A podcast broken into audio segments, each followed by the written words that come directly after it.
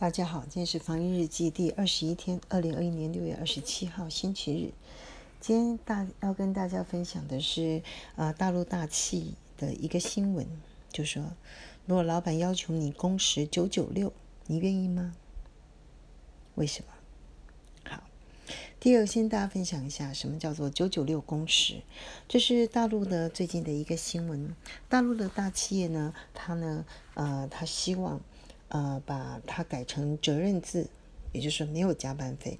那工作的时间呢？他希望是从早上到九点到晚上的九点。那一天，呃，一个礼拜工作六天，很累人哈。甚至最近呢，又听到说升级为零零七，更恐怖了，就是一天二十四小时，十二点到十二点，一周七天，等于就好像 AI 人工智慧的机器人一样，这么恐怖，这么不人道的要求。那为什么会问说你愿意吗？是问号，而不是一个肯定句的说 no。因为人生的很多重要的难题，并不是呃回答 yes 或 no 这样的一个是非题，而是因人因事因地而不同的选择题啊。好，那关于这件事情，我觉得很有趣。六十家人想要先分享一下自己的经验。我回想自己在。嗯，几件事情。第一个，高中想要考上好的大学、校系，还有大学毕业的时候想要考上嗯比较好的呃企业去工作，或者是想要通过专门职业的证照，或者是想要出国呃继续研读，甚至留在国内念念博士、硕士、博士等等。那不只是九九六啊，如果用数字来看，嗯，是比八九七更强啊。早上八点到晚上九点都在图书馆里面，然后一个礼拜七天，持续一到三年。那为什么能熬呢？嗯，想来想去，它还是一个意愿跟能力的问题。愿意熬，因为这个目标很明确，而且有期限。对于一个能够读书的人，会认为 CP 值很高，上算，值得投入。其实到了后来进入职场之后，呃，八九七也持续了很长一段时间。嗯，因为卖力工作，力求表现，所以是更早到，更晚走。嗯，下班的时间或者是放假的时候呢，都是进修在进修，偶尔也要花时间跟。同事甚至老板做一些社交的活动，为什么愿意熬能熬？事实上，那个时候是升迁是相对公平的。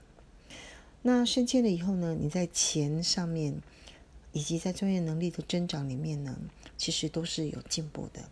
所以呢，也觉得愿意努力付出，成为团队里面或者是公司里面强而有力的一员。所以九九六对当时六十家人并不觉得是一件稀奇的事情，也不是一个心智。呃，不是只有我个人愿意，其实我观察当时我们的同辈前后期，大部分都愿意这么的努力。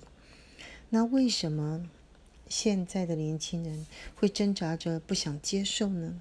到底是为什么？难道是因为我们人生的目标？六十家人们跟现在的年轻人不一样吗？回想我们六十家人们，当时我们大家都非常努力的想要赶快五子登科。五子的顺序是金子、房子、车子、妻子、儿子。简单讲，先立业后成家。那现在年轻人不想要这这些了吗？还是说，问题是他们要不到，路太长太远。熬不到头，好像在空转一样，所以干脆早早放弃，不要白费力气耍废，躺平在家里的沙发里面比较快啊。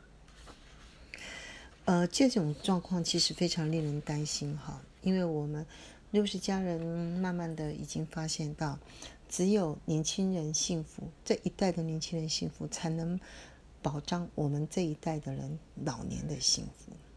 好那六十家人努力的去看了一些书，综合了一些看法，我想在这里跟大家分享一下。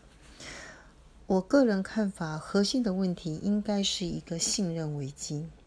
也就是说，自问第一个：如果我们相信团队可以合作，可以同甘共苦，你愿意跟大家一起努力的吃苦走下去吗？好。如果你相信领导者的方向感跟他所见的分润机制，你愿意忍耐九九六，甚至进阶为我刚提的八九七，还有他们提到的零零七吗？